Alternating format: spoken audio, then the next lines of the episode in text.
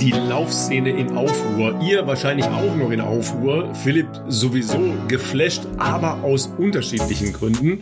Das rollen wir alles auf. Mit Weltrekorden, mit Schuhdiskussionen, mit Orga-Diskussionen. Es ist eine Menge dabei im Bestzeit-Podcast von Philipp Flieger und Ralf Schott. Ja, mein Lieber, zack. Hast du schon mehr ereignisreiche Marathons kommentiert als ich in den letzten fünf Jahren, glaube ich. da war eigentlich nie was los. Das glaube ich. Ja, nochmal so ein Weltrekord. Zwischendurch noch so ein Weltrekord, aber das ist ja schon, das ist ja schon Alltag für dich. Für dich ist es ja Alltag. ja, es ist die Häufung äh, von außergewöhnlichen Ereignissen innerhalb der letzten, sagen wir mal, zwei Wochen, ja, die ist relativ hoch, aber davor habe ich auch nicht viel kommentiert, insofern. Na, Hamburg. Ähm, ja, stimmt, Hamburg. Okay, Enschede. Hamburg, hast du recht, hast du recht, ja. Und Enschede, ja. Ähm, da, da, so gesehen in den letzten zwei Wochen war dann... Mal, du bist ja schon ein alter Hase. ich höre gar nicht mehr auf in der Aufzählung. Äh, okay, unter den Gesichtspunkten war dann doch in den letzten äh, beiden ähm, Einsätzen sozusagen doch eine Menge geboten. Ähm, und ja, parallel dazu am letzten Sonntag noch, nachdem der München-Marathon war, sozusagen ich auf dem Weg nach Hause auch nochmal viel passiert. Ähm, da haben wir auf jeden Fall heute äh, eine Folge, wo viel zu besprechen ist über die jüngsten Marathonereignisse. Es ist heute eine Late-Night-Session, Ralf. Ähm, das muss man wirklich so sagen. Wir haben äh, kurz vor 10 Uhr, ähm, wir sind beide ein bisschen angezählt. Bei mir hört's, hört man es an der Stimme noch. Ich war Anfang der Woche äh, krank tatsächlich und komme direkt hier gerade vom Elternabend bei der Kita und sitze jetzt wieder am Mikrofon. Und wir haben heute schon eine Folge aufgenommen. Nicht für diese Woche, sondern schon für nächste Woche, weil wir einen tollen Gast haben, was wir noch nicht verraten werden, wer das ist. Aber auch ein richtig ähm, tolles Gespräch geworden. Du bist leider auch nicht ganz fit, Ralf, ne? Also ich meine, äh, bei uns läuft es jetzt in der Hinsicht gerade eher so suboptimal. Und du ja, bist gerade in also Portugal, das muss man vielleicht auch noch sagen. Ja, ja, ich mache ja ein paar Tage Urlaub noch und ähm, das ist halt immer das Allergeilste, ne? wenn man dann denkt, ach geil, jetzt hier schön jeden Morgen so ein bisschen joggen gehen und so, ne? Bisschen Krafttraining und so, ja, so Basics mal wieder machen, ne? Im Herbst. Aber gestern fühlte ich mich schon irgendwie nicht so und heute habe ich, glaube ich, so, schon so ein bisschen Fieber. Ja, ich war einmal ein bisschen lang im Wasser. Das ist jetzt, macht man ja auf harte Sohle, ne? ist ja klar. 18 Grad, Schwimmerin hier, stehe ich so an. Ja, kann ich eine Stunde, kann ich da Handstand machen drin, ist ja gar kein Problem. War dann hinten raus doch ein bisschen frisch. ne, also Dabei hast du insgesamt natürlich super Temperaturen. Also heute Mittag hatten ja, wir ja. kurz äh, gesprochen, mhm. als wir schon äh, aufgenommen haben, äh, dass ihr ja also hochsommerliche Temperaturen noch habt ist natürlich auch ähm, nur so äh, halb geil, weil auf der einen Seite ist das äh, natürlich jetzt für uns diese Woche irgendwie sehr, sehr schön, also wirklich Sommer. Aber es ist natürlich viel zu heiß, ja. Das ist halt hier eine Land, äh, landwirtschaftliche Gegend. Äh, die haben dann schon massiv Probleme halt auch mit, mit Wasser und so weiter. Also das äh, ist ja Iberische Halbinsel, sicher in Südspanien und in Südportugal noch viel schlimmer. Aber das äh, merkst du hier natürlich auch. Ja, die Leute sind ähm, hier durchaus auch draußen. Es wird wahnsinnig viel diskutiert. Das ist übrigens wirklich schon auch sehr anders. Ja, also am Wochenende war hier voll Alarm, ja, weil das schon okay. auch ein, äh, ein, ein Touristenort ist, ein kleines Städtchen, aber ein Touristenort. Und also sicher alle 50 Meter stand, muss man natürlich sagen, ist äh, natürlich mm, schon in Portugal dann eine Männersache, aber da standen mhm. dann halt so Männergruppen zusammen, also ältere Männer, und haben diskutiert. Und du hörtest dann, dass es ganz viel halt um Politik geht. Ah, hm. ja. Ähm, natürlich ist äh, der, ähm, der Übergriff da und der äh, unfassbare Angriff auf äh, wehrlose Menschen in, in Israel auch hier ganz hoch. Es sind sehr viele Portugiesen in, in ähm, Israel gewesen in der Zeit, die werden heute ausgeflogen und so weiter. Also das hat die Leute hier schon sehr beschäftigt, aber da wird insgesamt sehr viel diskutiert. Ne? Also, weil eben auch Fischfang, schwierige Geschichte, ja, immer mehr äh, große Konzerne fischen alles weg und so weiter. Das beschäftigt die Leute extrem. Und du siehst halt, wie auf der Straße über Politik diskutiert wird. Das finde ich jetzt bei uns so nicht. Ne? Also gut, bei euch, Bierzelte, da, das ist ein bisschen Hardcore. Das ist weniger diskutieren, als der eine weiß es noch besser, als der andere es schon nicht weiß. Ja, ja, ja. Aber ähm, also das ist halt auch so eine geile Kultur, muss ich sagen. Also ganz viele ältere Leute sitzen halt im Schatten auf so einem Mäuerchen am Strand und ähm, erzählen sich was. Ja, meine, meine, mein Lieblingstrupp sind fünf ältere Frauen, die neben dem Fischhafen praktisch so das, was nicht in den Verkauf geht, in den offiziellen mhm. Verkauf geht, abgreifen und das dann da direkt an so einem Parkplatz weiterverkaufen an, an Leute, die da vorbeikommen. Also die kommen dann mit dem Auto dahin, ja, weil die sind dann halt irgendwo hier in der Gegend oder in der Stadt. Ja, also so klein ist es nicht, vielleicht so 20.000 Einwohner das ist halt schon irgendwie cool. Ja, also es findet viel mehr auf der Straße statt. Ja, wirklich bemerkenswert. Deshalb reist man ja, ne? damit man mal was anderes sieht. Damit man mal was anderes sieht. Es ist natürlich bei uns ähm, auch für Oktober, für Mitte Oktober, ist es auch in Deutschland immer noch, ja, also ich es ist zu warm. Ich per se finde es natürlich angenehm, aber ich bin mir natürlich der Sache äh, sehr wohl bewusst, dass das natürlich äh, vielleicht nicht die beste Entwicklung grundsätzlich ist. Ähm, ähm, aber dass natürlich jetzt über Politik diskutiert wird, öffentlich eher nicht, auch wenn es, glaube ich, äh, aus äh, Gründen der letzten, äh, der jüngsten Wahlen, sage ich mal, der jüngsten Landtagswahlen auch eine Menge Diskussionsbedarf geben dürfte wahrscheinlich. Ähm, das habe ich natürlich, ähm, wie du wahrscheinlich auch, weiß ich gar nicht, wie du es gemacht hast. Ich habe natürlich, nee, halt NRW, du arbeitest zwar viel in Hessen, äh, darfst aber am Wochenende durfst du natürlich gerne nicht wählen, ähm, aber äh, in Bayern, ich habe das natürlich per Briefwahl gemacht, damit ich äh, sicher noch eine Stimme abgeben konnte, weil ich nicht genau wusste, wie lange wir natürlich da ähm, vielleicht auch noch irgendwas nachbesprechen und ich war dann tatsächlich auch erst um ja, irgendwas zwei, halb drei, glaube ich, wieder zurück. War dann auch relativ viel Verkehr am äh, Sonntag noch. Und äh, ja, da hat der Arbeitstag bei mir halbwegs früh begonnen, nämlich um 5.30 Uhr ähm, musste ich mich dann äh, sozusagen äh, mal den ersten von mehreren äh, Kaffees mir noch äh, einflößen, damit ich halbwegs wach mich äh, hinter das äh, Steuer setzen konnte, um dann nach München zu cruisen. Vorteil ist, wenn man morgens um 6.30 Uhr an einem Sonntag nach München fährt, kann ich dir sagen, es ist rekordverdächtig, was da möglich ist, ähm, um in München Freimann äh, dann, äh, wie sagt man da, auf das Gelände des Bayerischen Rundfunks, so würde man wahrscheinlich sagen. Ich glaube, die haben ja. mehrere Gelände, wenn ich das äh, richtig weiß, weil ich habe mal gegoogelt im Vorfeld, wo ich da hin muss. Und wenn man nur googelt Bayerischer Rundfunk München, dann äh, kriegt man da mehrere Adressen ausgeworfen, aber in Freimann auf jeden Fall wurde mir äh, von den netten Damen am Empfang, da war jetzt Sonntagmorgen nur nicht so viel los, als ich da ankam. Das Parkhaus war noch relativ leer. Ähm, wurde mir direkt trotzdem bei meiner Besucherkarte, meinem Besucherausweis, ähm, war noch auf der Rückseite so eine Karte äh, damit man sich zurechtfindet auf diesem Gelände. Und da habe ich erst realisiert, wie das groß das ist. Ja. ja. das ist Wahnsinn. Das ist ja, das erstreckt sich ja über eine riesen äh, Fläche. Ich habe da dann ja nur einen Bruchteil von gesehen. Tatsächlich macht der Bayerische Rundfunk halt auch eine, eine Fokussierung hin zu ähm, dem Gelände in Freimann. Und äh, viele Sachen, die sonst in der Stadt waren, also zum Beispiel größere Teile des Hörfunks waren früher in der mhm. Stadt. Das Stimmt, halt da alles, war ich schon mal in, in, in, für eine Radioaufnahme. Genau, genau. Ne, also das soll halt im Prinzip alles rausverlagert werden und ähm, eben da auch zusammengefügt werden, also die unterschiedlichen Bereiche, Online, äh, Hörfunk, Fernsehen und so weiter. Ähm, da wird auch relativ viel investiert, also da wird auch gebaut und so weiter. Ähm, und man darf ja nicht unterschätzen, äh, Technik spielt halt schon auch eine, eine, ziemliche Rolle. Da stehen natürlich auch die Ü-Wagen rum und die großen Satellitenschüsseln und, und, und. Da braucht man schon ein bisschen Platz für, weil du möchtest auch nicht vor so einer Satellitenschüssel sein. Da kannst du grillen vor so einer Schüssel. Ne? Also, weil das sind halt ja so riesige Dinger mit einer e äh, enormen Strahlungsintensität. Äh, ah, ja. ne? Also, mhm. das, äh, das sollte man nicht machen. Ist, die sind auch abgesichert, also da kann man nicht hin. Aber das ist, ähm, nee, das ist schon ein großes Gelände, aber tatsächlich sind ja auch die Privatsender, die in, in München angelandet sind, sind auch in Freimann. Ja, deshalb ist das so ein, so ein gemeinsames Ding da. Unterföhring, ja, Freimann ist aber. Aber da ist nur die Isar ne? dazwischen quasi. Genau, ja, ja, richtig. Das ist quasi ähm, die, die einzige Trennung sozusagen. Aber Räum, also Luftlinie ist es nicht weit entfernt, das stimmt. Ja. Nee, das ja, war, wollen, das wir, war ganz, wollen wir damit äh, anfangen? Oder, äh, ja, oder wollen uns, wir erst unseren Partner machen, damit es uns besser geht? Ja, nee, okay, du hast recht. Lass uns erst mit unserem Partner einsteigen, weil wir beide so halb angezählt sind. Ich bin schon über den Berg bei dir. Hoffentlich äh, lässt sich noch abwenden, denn du hast natürlich in Portugal, so wie es sich gehört, äh, praktischerweise Travel Packs mit dabei. Ja, die habe ich ja immer dabei. Ähm, ich, ich würde lieber sagen, okay, ich lasse sie jetzt mal hier weg und versuche jetzt hier super geil zu essen. Ja, aber dann, äh, als ich merkte, boah, ist irgendwie schwierig, ja, habe ich dann äh, meine Daily Routine sofort wieder aufgenommen, äh, weil zu Hause ist es natürlich einfacher, einfach äh, aus äh, unserem Vorrat da den Schöpflöffel äh, einmal am Tag, wunderbar.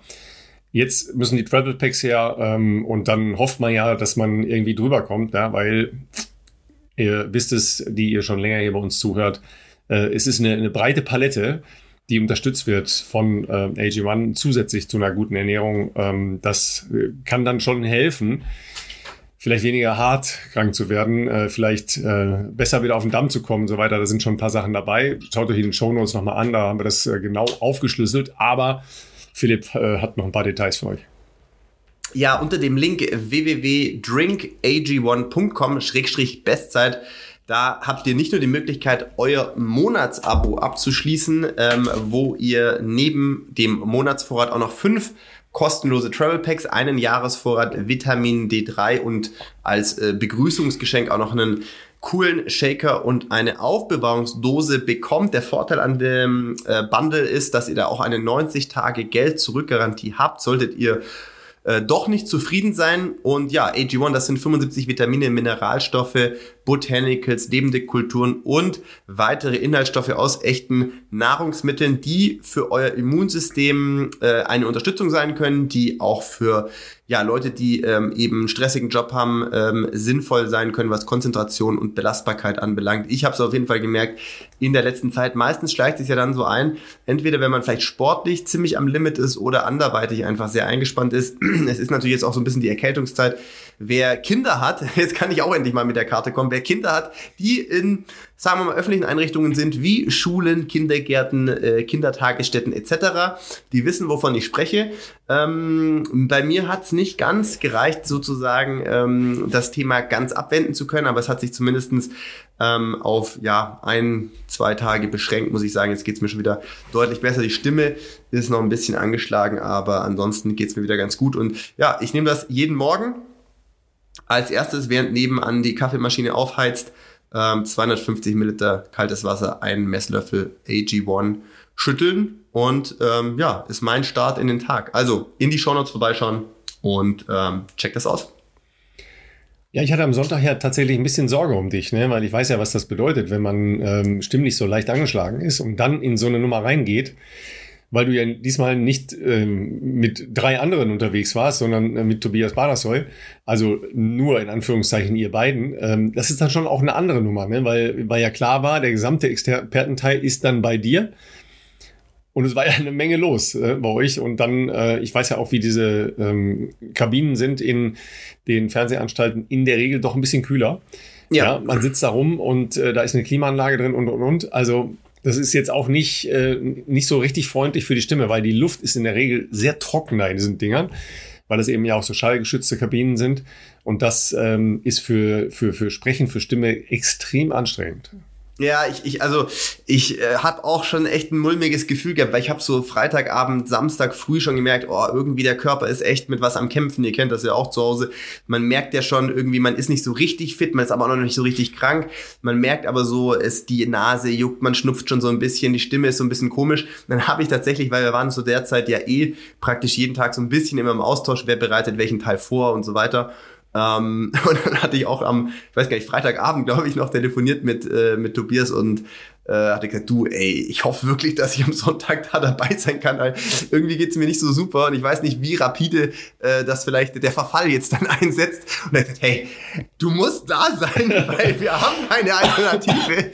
ähm, und ähm, dementsprechend war natürlich die Motivation hoch da, ähm, gerade am Samstag natürlich vor allem ähm, sich dementsprechend nochmal äh, ja, was Vitamine etc. anbelangt, äh, das ist eher sehr äh, gut zu versorgen und möglichst wenig zu sprechen, sich auszuruhen. Und ich muss, ich muss sagen, es ging am Sonntagmorgen dann schon, es ging schon klar. Man hatte ja dann auch ein bisschen äh, Adrenalin und so, dann geht das schon. Äh, Tobias war selber ein bisschen äh, stimmlich angeschlagen. Ähm, wie er mir gesagt hat, ich habe es auch gemerkt, äh, wir haben, glaube ich, beide häufiger mal von der sogenannten Räuspertaste Gebrauch machen müssen. Das ist äh, für die Leute, die das nicht wissen, weil ich wusste das vorher auch nicht, die Möglichkeit, dass man an diesem äh, Mischpult, Schaltpult da quasi sich selber mal kurz äh, stumm schaltet, um sich zu räuspern, zu husten oder was auch immer. Ähm, das haben wir auf jeden Fall beide machen müssen, aber ich glaube, insgesamt sind wir beide ganz gut durchgekommen. Ich habe mir tatsächlich ähm, so ein paar ähm, ich bin gar nicht so der große Bonbon-Freund, muss ich sagen. Also so privat für mich jetzt, äh, so würde ich mir das jetzt nicht irgendwie reinhauen. Ist irgendwie so im Kindesalter verloren gegangen, habe ich jetzt den Reiz nicht mehr so gehabt. Aber ich sag euch, der Gamechanger, wenn ihr sprechen müsst und die Stimme ist angeschlagen, Salbei-Bonbons, next level. Also geschmacklich kann man drüber streiten. Die einen finden es, glaube ich, ganz okay, die anderen finden es vielleicht nicht so super. Es gibt sicherlich Besseres, aber ich habe mir bestimmt vier, fünf während dieser Übertragung reingezogen und äh, damit äh, ging es einigermaßen. Ähm, und äh, ja, wie du schon gesagt hast, wenn man nicht in so einer großen Runde ist, zu viert, dann kann man sich da jetzt auch nicht so wirklich äh, verstecken, in Anführungszeichen, weil äh, man ist halt dann auch für so drei Stunden lang mal... Ähm, naja, es wird erwartet, dass man was sagt. Und ähm, das hat dann, glaube ich, aber auch ganz gut funktioniert. Wir kannten uns vorher nicht, aber hat auf jeden Fall viel Spaß gemacht und äh, war auf jeden Fall ein Marathon, der sagen wir mal, anders war, wie das, was man sonst vielleicht äh, so äh, anschauen kann oder kommentiert. Ich kann mich jetzt zumindest aus dem Stegreif nicht erinnern, dass ich solche ähm, Szenarien in jüngerer Vergangenheit mal erlebt habe, was sich da vorne abgespielt hat. Also mal um alle äh, mitzunehmen, die das vielleicht nicht mitbekommen haben, weil ja bei sehr, sehr gutem Wetter vielleicht nicht alle da vorgehangen haben oder das alles nachgelesen haben, was wir dann schon gerne tun. Ähm, es gab zwei ähm, organisatorische äh, Mishaps, die dazu geführt haben, dass die ähm, Männer an einer Stelle zu weit gelaufen sind. Das wurde dann relativ schnell gemerkt und sind dann ähm, umgedreht. Da gab es dann später, sehr, sehr, sehr viel später auch die Bilder dazu. Das, äh, da hast du mir wirklich leid getan oder da habt ihr mir, mir alle da leid getan, weil das verändert natürlich krass etwas, wenn man das nicht weiß, was da passiert ist. Ja, das ist halt immer der Punkt, du bist halt als Kommentator am Fliegenfänger, weil du siehst nur das Bild, was du da siehst. Beim Marathon sitzt du entweder im Studio, selbst wenn du in einer Kabine an der Strecke sitzt, du hast einen Ausschnitt von 57,30 Meter nach links und 38,27 Meter nach, nach rechts. That's it. Das ist relativ wenig von einem Marathon. Ja, das heißt, du kriegst das auch anders nicht so ohne weiteres mit. Es gibt natürlich ein paar Tricks, weiß ich jetzt nicht, ob ich die alle verrate, weil ähm, man kann da schon was, man, man kann, sagen wir mal, man kann nicht alles ausschließen, das ist Quatsch, aber man kann ein paar Dinge ähm, vorsorgen. Weil, wenn es ja Bilder gab, dann gab es diese Bilder ja auch, als sie aufgenommen wurden. Und das war ja relativ am Anfang des Rennens. So, und wenn ich jetzt, ich gehe mal davon aus, das war bei euch so, ihr habt halt nur das Ausgangsbild gesehen und hattet ein paar Splitzeiten, richtig? Genau, wir hatten schon mehrere ja. Monitore, aber der Hauptmonitor, den wir besprochen haben, das war natürlich, da war ähm, diese Szene der Männer leider äh, nicht zu sehen. Das war, ist um die Kilometer 15 rum, ist das wohl passiert. Ähm, haben wir aber erst durch das Interview von Sebastian Händel im Ziel erfahren, was da passiert Nach ist und Ziel, dann die ja. Bilder. Genau, genau, ja. Ja. Ähm, wenn man sich alle Quellen auf diese zusätzlichen Monitore legt, dann hat man zumindest eine Chance. Ob man das dann in dieser Sekunde auch tatsächlich wahrnimmt, was dann rechts von dem Monitor passiert, den man ähm, eigentlich nicht als seinen Hauptmonitor hat oder links, äh, wo eine zusätzliche Quelle dann äh, aufgelegt ist, das, das weiß ich nicht. Aber dafür macht man das. Ja. Ja. Und dafür legt man sich das halt so hin. Ja. Also ich will immer alle alle Bilder sehen. Aber ich sage nicht, dass mir das, dass ich das gesehen hätte, ähm, weil es kann schnell durchgehen. Ihr hattet sehr viele Einspielteile, wo Tobi ja dann auch zu kommentieren musste. Das ist halt sehr, sehr, sehr dicht gewesen, sehr viele Aufgaben, die ihr da gleichzeitig übernehmen musstet. Und dann fehlte offensichtlich ein bisschen die Ruhe, da hinzugucken und einen entscheidenden Teil dieses Marathons zu sehen. Und dass der natürlich dann erst ganz hinten kam, ist halt dann wirklich schwierig, weil für euch ja auch einige Zwischenzeiten seltsam waren. Das haben wir schon oft diskutiert, aber ja. genau da ist natürlich dann auch der Knackpunkt. Da, so ein Marathon kriegt ja eine ganz andere Dramatik, auch für einen Zuschauer zu Hause. Klar. Der, der verfolgt das ja völlig anders, wenn er sieht, wow, was ist denn da passiert? Ja, also da ist leider ein bisschen was liegen geblieben. Also eine, eine Riesenchance, um wirklich eine große Aufmerksamkeit zu erregen. Ja, ja vor allem, kam, danach kam noch die zweite Nummer, die, die machen wir gleich. Ja. Richtig, es ist natürlich so, ähm, wir hatten tatsächlich, genau wie du sagst, wir hatten mehrere andere Bildschirme äh, mit Spitzengruppe Frauen, Spitzengruppe Männer. Allerdings genau zu dieser besagten Szene waren wir bei einer Schalte, als Markus Othmar äh, zugeschaltet war. Ich weiß jetzt nicht mehr genau, wen er da gerade vor dem Mikro hatte, vielleicht Christina Hering oder so. Also und ähm, ja, man konzentriert sich trotzdem irgendwie dann kurz darauf, was da gesagt wird, um das irgendwie vielleicht auch aufgreifen zu können. Und parallel schätze ich mal, falls es zu sehen war, dann ist es uns da durchgerutscht, wahrscheinlich. Ähm, ist definitiv aber, nicht die Aufgabe des Experten. Ja, was komisch war, ist ähm, die Splits. Weil wir hatten eigentlich den gleichen Service, den wir vom Berlin-Marathon kennen ähm, dass im Führungsfahrzeug ähm, eine, eine Person drin sitzt, äh, in der Regel Helmut Winter, ähm, der jeden Kilometer die Zwischenzeiten nimmt und wir das quasi digital zur Verfügung gestellt bekommen, was ein riesen Vorteil ist, weil man halt gewisse Rennsituationen und Tendenzen viel früher erkennen kann, als wenn man nur diese Fünfer-Matten, die normalen, die du halt im Tracking hast, ähm, äh, hast, weil klar, in fünf Kilometern kann viel passieren. Und da war schon komisch, dass es am Anfang sehr gut funktioniert hat und eigentlich auch die sich im Rennen, finde ich, sehr schnell gefunden hatten. Nicht zuletzt, weil ja auch Johannes Motschmann, hier mein Marathon-Team Berlin-Kollege, ähm, Sebastian Händel gepaced hat zusätzlich zu den Kenianern, ist immer ein Riesenvorteil meiner Meinung nach, wenn du einen, ich sage jetzt mal mitteleuropäischen Läufer hast, der eine, also auch so in deiner Kragenweite ist, weil die ein gutes Tempogefühl haben und dieses Tempo relativ schnell treffen. Ja, die und kennen sich auch gut, ne? Die wissen ja auch, was, wie, wie läuft der andere, was hat der für einen Rhythmus und, und, Genau, da kommt ja. noch dazu, die sind gute Freunde, ähm, die waren zusammen im College, ähm, Johannes ist auch Sebastians Trauzeuge und so, also da kommen noch ein paar andere Facetten dazu, was glaube ich ähm, ganz, ganz cool ist. Plus ähm, Johannes Motschmann bereitet sich auch gerade auf Valencia vor, rennt jetzt Valencia den Halbmarathon, dann den Marathon. Für ihn eigentlich auch ein richtig geiler Fitnesstest unter ähm, Wettkampfbedingungen zu gucken, hey, ähm, Sebastians Ziel war, äh, unter 2,10 zu laufen, vielleicht Richtung 2,8, wenn es gut läuft, wie weit komme ich denn damit und man kann da Tempo machen. Also eigentlich vom Szenario ganz geil. Nur äh, bei Kilometer 9 waren auf einmal die Splits weg. Also da kam dann nichts mehr. Einfach bis Kilometer 20 oder 21, dann ging es irgendwie wieder weiter. Das heißt, was dazwischen war, war ähm, auch da dann ein bisschen schwer abzusehen, weil diese 100 Meter, die dann Sebastian Händel und die Spitzengruppe der Kenianer sozusagen zu viel in die falsche Richtung gelaufen ist. Wir haben ja die Szenen dann später in der Slow-Mo gesehen. ist ja absoluter Wahnsinn. Rennen quasi 100 Meter in die falsche Richtung, werden dann vom Führungsfahrzeug angehalten, bremsen abrupt ab, drehen um, rennen in die komplett andere Richtung. Wie du schon sagst, das ist ja eine, sagen wir mal, maßgebliche, vielleicht rennentscheidende Situation, die zumindest viel durcheinander bringt. Du verlierst deinen Rhythmus, das kostet unnötig Energie, du verlierst Zeit. Diese Zeit, die da verloren geht, die kriegst du ja nicht mehr zurück. Da kommen wir später zu bei der anderen Situation der Frauen, die wir versucht haben, ausführlich zu besprechen im Rennen, weil die haben wir mitbekommen.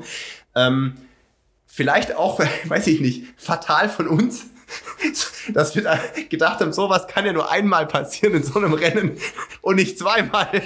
Weil da haben wir wirklich gedacht, okay, sowas erlebt man nicht oft. Aber es ist am Ende tatsächlich so, dass die Männergruppe und die Frauengruppe fehlgeleitet wurde und eigentlich auch noch ein nicht unerheblicher Teil von, sage ich jetzt mal, ähm, ambitionierten Amateuren, die nach der Männergruppe kamen oder halt zwischen Männer- und Frauenspitzengruppe waren, sage ich jetzt mal, bis da haben wir jetzt einige Zuschriften gekriegt. Ähm, nach ja, das können wir gleich, gleich auch nochmal detailliert machen, weil das ist schon, schon auch spannend. Ja. Also erstmal, ähm, im, im Nachhinein fand ich es unfassbar, wie schnell Sebastian reagiert. Ja. Ja, der bleibt stehen, dreht sich um und läuft sofort wieder in die andere Richtung, genauso Voll. zielgerichtet und wirklich auch mit einem, mit einem äh, entspannten, also gar nicht irgendwie, aber das macht natürlich ja trotzdem in deinem Kopf was. Ne? So, und jetzt äh, nochmal ja. als Vorstellung, ja, ihr hättet diese Szene auf eurem Monitor gehabt, ihr hättet sie im Fernsehen gehabt, da wo man sie am liebsten haben wollte. Da hättest du ja dann sofort, ähm, sobald er angehalten hat, hättest du ja Johannes angerufen. Ja, natürlich, klar. Ja, du hättest ja angerufen und der hätte sich ja auch dazu geäußert. Also der hätte ja gesagt, pass mal auf, das war so oder so. Ja, so nochmal, der Ereigniswert dieses Marathons wäre ein völlig anderer gewesen. Ja, wir haben hier über die Kraft der Bilder schon so oft gesprochen. Ja, ähm, auch im, im Zusammenhang mit dem, dem Unfall in Hamburg und so weiter. Es ist halt einfach, dass die Bilder wahnsinnig stark wirken. Da kommen wir leider auch noch mit einem ganz traurigen äh, Ereignis äh, nachher, ja, weil es halt auch in, in München einen Todesfall gegeben hat nicht äh, aufgrund eines Unfalls, aber aufgrund wohl einer, ähm, einer wie auch immer ähm, gearteten medizinischen Disposition. Das ist halt, das ist halt wahnsinnig tragisch. Da ist halt alles andere einfach klitzekleiner Mist, ja, worüber wir hier äh, engagiert diskutieren können, aber das ist halt nicht das, wofür man zu so einem Lauf hingeht, dass man als 24-Jähriger stirbt. Ja. Und das ist halt da wieder passiert, ja. Und es ist halt tragisch. Ja.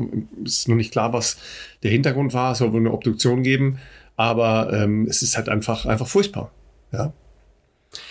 Ja, das hat am Ende sogar ähm, natürlich alles andere überschattet, weil logischerweise dadurch auch Spitzensport ganz schnell sehr unwichtig wird. Ähm, das ist tatsächlich während der Übertragung ähm, noch gar nicht also, passiert wahrscheinlich. Nee, es ist, glaube ich, erst später passiert, weil ja. ich muss geschehen, ich weiß den Zeithorizont jetzt gar nicht, von dem wir da sprechen. Ich meine, du hast ja dann ähm, jemanden, der wahrscheinlich eine Zielzeit hat, die logischerweise nicht mehr in die Übertragungszeit fällt und nichtsdestotrotz, das habe ich auch erst äh, zu Hause oder kurz bevor ich ins Auto gestiegen bin, glaube ich, mitbekommen, dass es da wohl einen kritischen Fall gab, dass jemand ähm, irgendwie versucht wurde, noch in die Notaufnahme zu bringen und das aber wohl ähm, leider erfolglos war, ähm, denjenigen wieder zu beleben. Und das ist natürlich ein 24-jähriger ähm, junger Mann.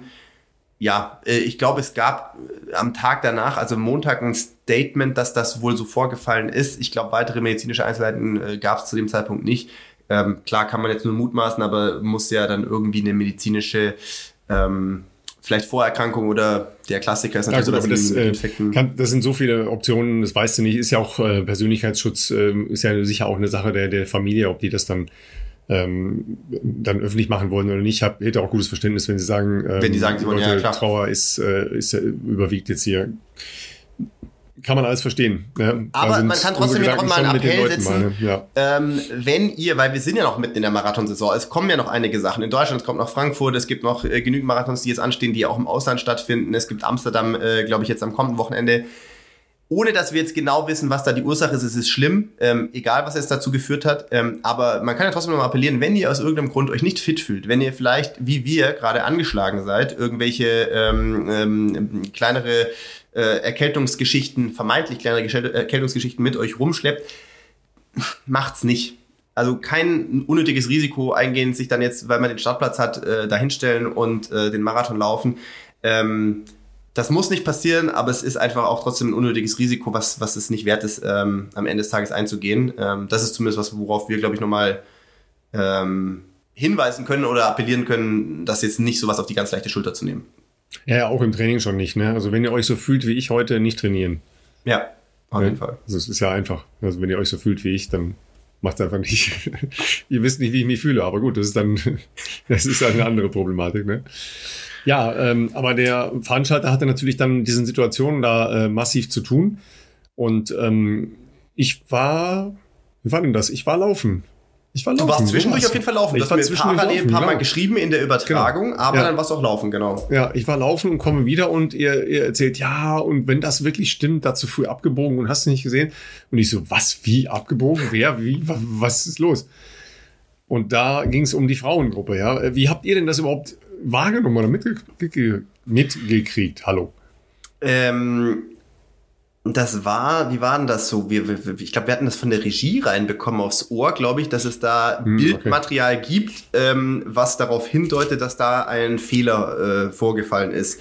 Und ähm, ich glaube, so in etwa haben wir es aufgegriffen. Ich erinnere mich auch nicht mehr ganz genau, aber dann hatten wir eine Vogelperspektivenaufnahme, die hatten dort äh, in München mehrfach äh, Drohnen im Einsatz sozusagen, wo man so von oben äh, Perspektiven hatte. Und das war am Anfang relativ schwer einzuordnen. Man hat nur gesehen, dass äh, die gesamte Frauengruppe auch einem Führungsfahrzeug hinterher abgebogen ist und ähm, hatten die Information, dass die wohl erst ähm, ja, wohl einige hundert Meter weiter hinten ähm, das hätte erfolgen sollen. Das war jetzt von oben zu Beginn sehr schwer einzuordnen. Es sah trotzdem ein bisschen komisch aus, weil dann waren hier ein Gitter und hier ein Gitter und es sah jetzt nicht so aus, weißt du, als ob da jetzt eine ganze Masse von Menschen später äh, da durch hätte laufen können. Das, also es sah für, für mich jetzt sah es von oben trotzdem ein bisschen merkwürdig aus, deswegen dachte ich mir, hm, okay, weiß ich nicht, sieht irgendwie komisch aus, wenn das jetzt die offizielle Marathonstrecke war. Und ähm, dann, genau, ging es wohl relativ schnell drum, dass wenn das so wäre, dann reden wir da von 700 bis 800 Metern. Also eine Menge. Also anyway, jedes, alles, was zu kurz wäre, wäre sicherlich ein Problem gewesen, dass das ein äh, regelkonformes Ergebnis äh, mit sich bringt. Aber das ist natürlich was, wo man sich denkt, ja gut, okay, die Zeiten kannst du auf jeden Fall nicht verwerten. Und auch der Zieleinlauf ist ja nicht, ähm, also ist eigentlich... Äh, pff, wie soll ich sagen, äh, klar können die sich jetzt vorne das auslaufen. Das war einer der, der, der Aspekte, die ich versucht habe zu thematisieren, weil ich gesagt habe, man darf ja nicht vergessen, diese Kenianerinnen, die hier vorne laufen, die machen das, das ist ihr Lebensunterhalt. Und ähm, die haben auch wie die meisten anderen zwei Chancen im Jahr. Wenn die jetzt am Ende das Rennen finishen und unter sich das trotzdem auslaufen, dann sind es halt wegen mir äh, 41,5 Kilometer oder so. Ähm, aber die sind kaputt danach. Also die können nicht am nächsten Wochenende wieder einen Marathon laufen. Kriegen die dann da Preisgeld, äh, wie es ausgeschrieben ist oder nicht? Weil offiziell haben sie ja nicht gewonnen, weil sie nicht 42,105 Kilometer gelaufen sind. Und ähm, das hat mich ehrlich gesagt während der Übertragung ziemlich beschäftigt, weil ich weiß, was ja das für solche, ich sage jetzt mal, jetzt nicht top ähm, Eliud Kipchoge-Level Athletinnen sind oder Peres Cepcici Athletinnen, die äh, mehrere hunderttausend Euro bis Millionen im Jahr auch über andere Verträge verdienen, sondern das sind ja eine, ein Level von Athletinnen, die vielleicht die ersten Male jetzt in Europa äh, starten darf und die sich versuchen, einen Namen zu machen und mit so einem ähm, Preisgeld ja dann auch irgendwie ein Jahr lang ihre Familie ernähren können oder sowas. Und deswegen, das hat mich schon beschäftigt, weil, ja, sowas darf halt nicht passieren, ehrlich gesagt. Natürlich, ähm, sind überall Menschen im Spiel, klar. Ne, aber na, trotzdem. Genau aber wenn du sagst, du machst jetzt wirklich, äh, also ich finde es toll, das muss man, ich, nicht, dass ich jetzt hier zu negativ wirke. Ich finde es erstmal toll, dass der München Marathon jetzt im zweiten Jahr in Folge wieder versucht, ein Elitefeld zu etablieren. Das ist jahrelang nicht gemacht worden. Ähm, man hat nur die Karte Breitensport äh, gemacht, was vollkommen legitim ist.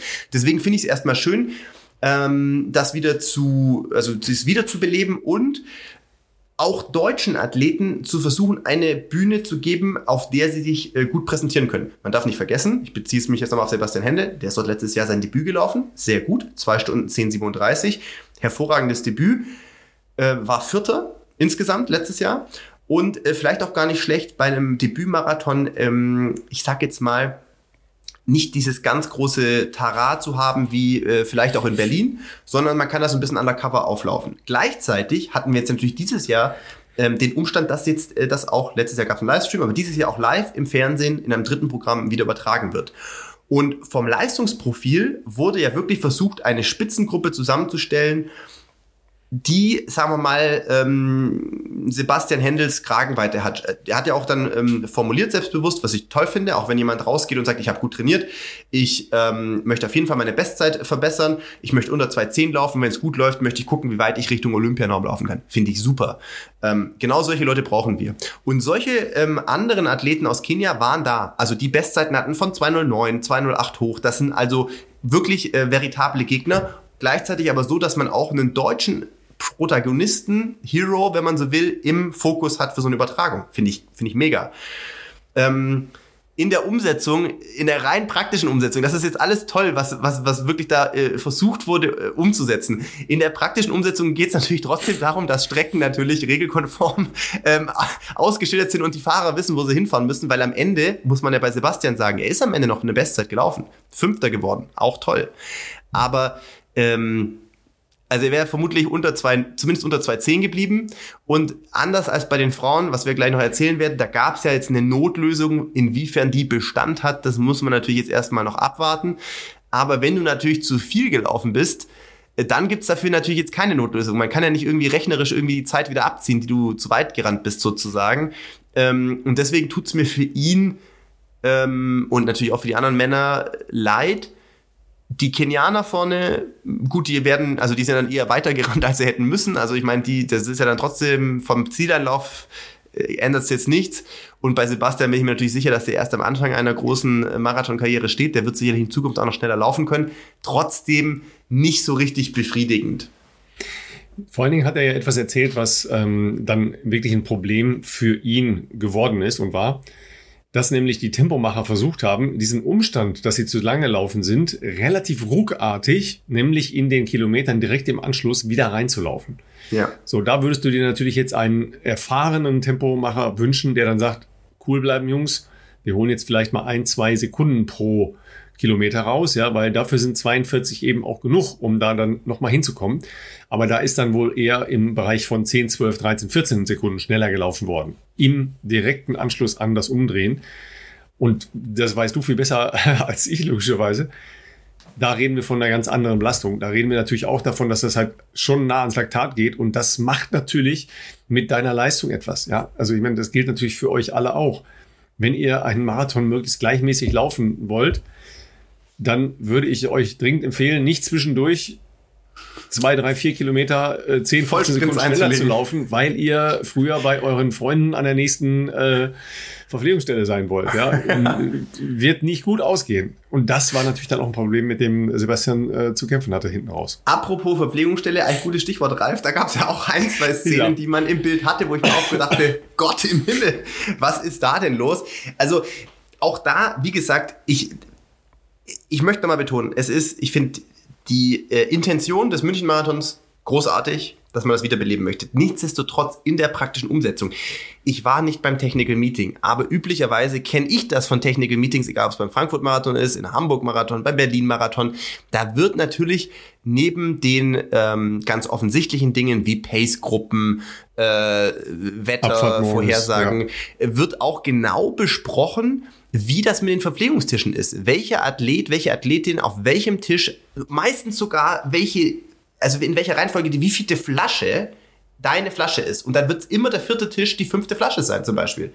Aber was sich da teilweise für Szenen abgespielt haben, das war ja auch Wild West. Also, äh, Athlet, also Betreuer auf dem Rad waren viel, also vor den ganzen Tischen. Das ist so eigentlich nicht so ganz. Also man muss eigentlich, ich kenne es, dass man zwischen diesen Tischen stehen muss, wenn man einen also auf ähm, keinen Betreuer Fall hat. auf der Strecke. Äh, korrekt, korrekt. Also auf gar keinen Fall auf der Strecke. Und es standen sehr viele auf der Strecke. Genau.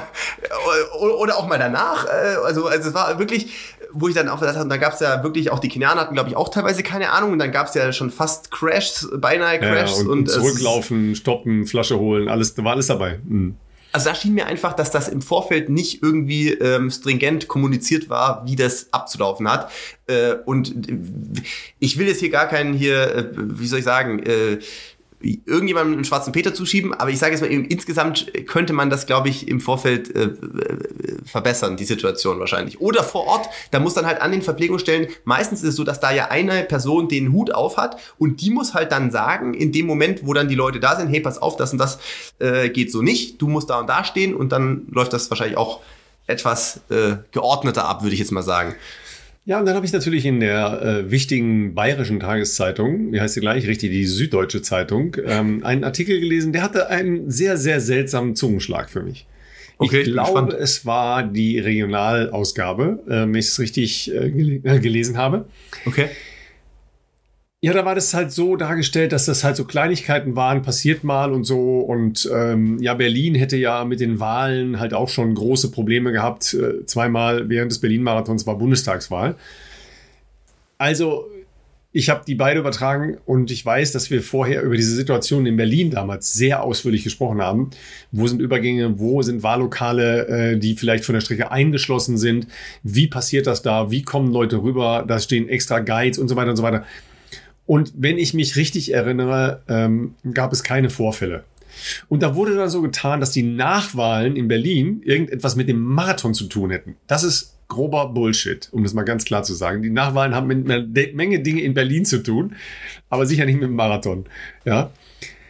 Und das ist natürlich auch ein Punkt, wo diese ganze Situation mit den Fehlleitungen, mit den äh, geöffneten Gittern und so einen, einen Dreh kriegt, der sein kann. Aber ich weiß es nicht. Es war ja Landtagswahl. Es war auch da in einer großen Stadt, hast du eben Wahllokale, die irgendwo im Bereich der Strecke sind. Also waren auch da beim München Marathon Übergänge. Wie waren die gesichert? Wo waren da Leute? Haben die überhaupt bei diesen Dingen eine Rolle gespielt? Weiß ich nicht. Aber der Zungenschlag war spannend. Der Zungenschlag war sehr spannend, weil es ging gar nicht um Berlin. Es ging um München. Und dann war ja. das hat mich an einen, an einen nicht so bekannten Politiker erinnert, der auch immer mit den dicken Steinen in Richtung Berlin wirft, aber zu Hause so fette Glashäuser hat, ja, das dauernd scheppert. Ja, also brutal, echt. Also den fand ich geil. Den, den, den Zungenschlag, den fand ich geil. Der hat mir gefallen.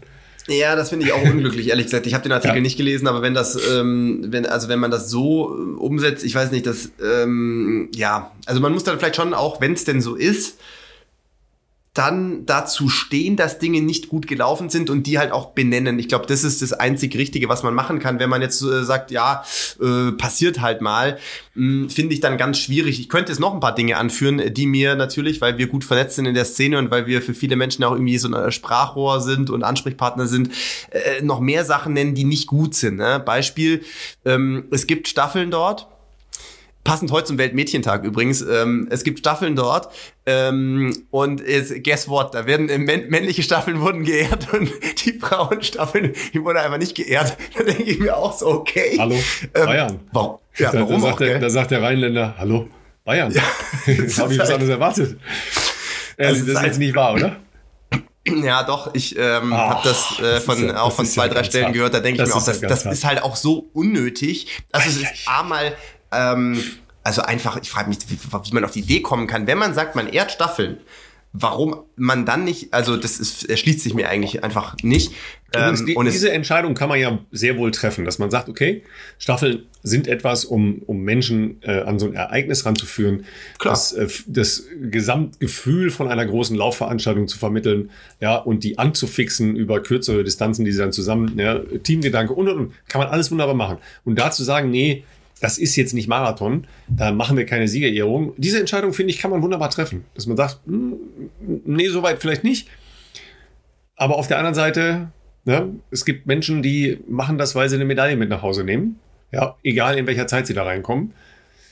Ich weiß nicht, das, ob das, das kann ja keine Rolle spielen, äh, ob so eine Pfennig-Geschichte äh, wie eine Medaille da. Ne, aber den kannte ich noch nicht, aber der gefällt ja. mir. Der gefällt ist, mir. Ja, also ich meine, ne? auf der anderen Seite, nehmen wir noch mal einen positiven äh, Way, weil wir haben ja gleich noch die Schilderung von unserem äh, von unserem sehr intensiven Hörer, die auch sehr, sehr, sehr spannend ist. Ja. ja. Haben ähm, wir schon ähm, gesagt, dass die Frau am Ende jetzt 700 Meter noch im Stadion laufen muss? Haben wir auch noch nicht gesagt. Sagen. Ich wollte also, ja gerade sagen. Genau. Weil ja. die Nummer musst du natürlich auch erstmal organisiert kriegen. Okay, da kann man jetzt sagen, okay, glücklicher Umstand. Voll. Stell dir mal vor, das wäre das wär Berlin, Berlin, gewesen. Das kriegst du nicht hin. In Frankfurt ist die Festhalle dann zu Ende. Ja, willst du genau. da machen? Ja. ja. Aber das endet ja im Stadion, also im Olympiastadion. Und dann haben sie das wirklich klug gemacht und mit Hilfe der Kampfrichter auch wirklich sehr stark umgesetzt. Sie gesagt Voll. haben, okay, wir, wir lassen die Spitzengruppe der Frauen noch zwei Runden im Stadion laufen. Das musste erstmal organisiert kriegen. Und ich war ja, die ganze Zeit nicht sicher, ob es nicht nur kommuniziert, sondern ob es auch angekommen ist bei den Läuferinnen. Weil du weißt selber, ganz fremde Sprache, ganz andere Kultur und dann sagt dir einer irgendwie übrigens gleich noch zwei Runden im Stadion. Da denkst du auch, was, was, was Stadion, wer, Runden, was ja. will der von mir, ja?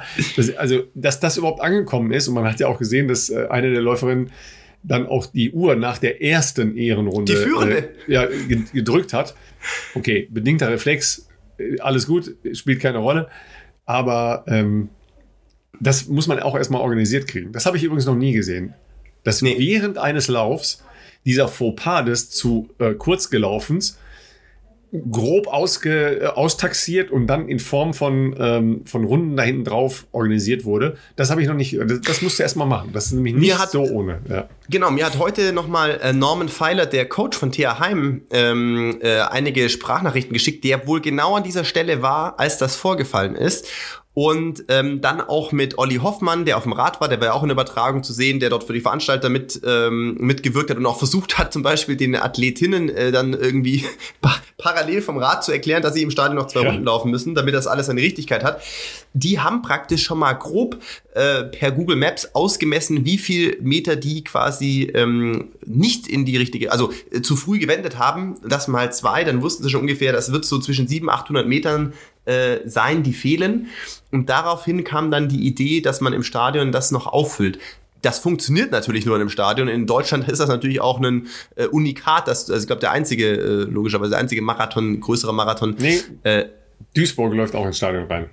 Ah, okay, dann okay. Aber es ist nicht so ganz häufig, dass man die Möglichkeit hat, das ähm, äh, so noch zu lösen.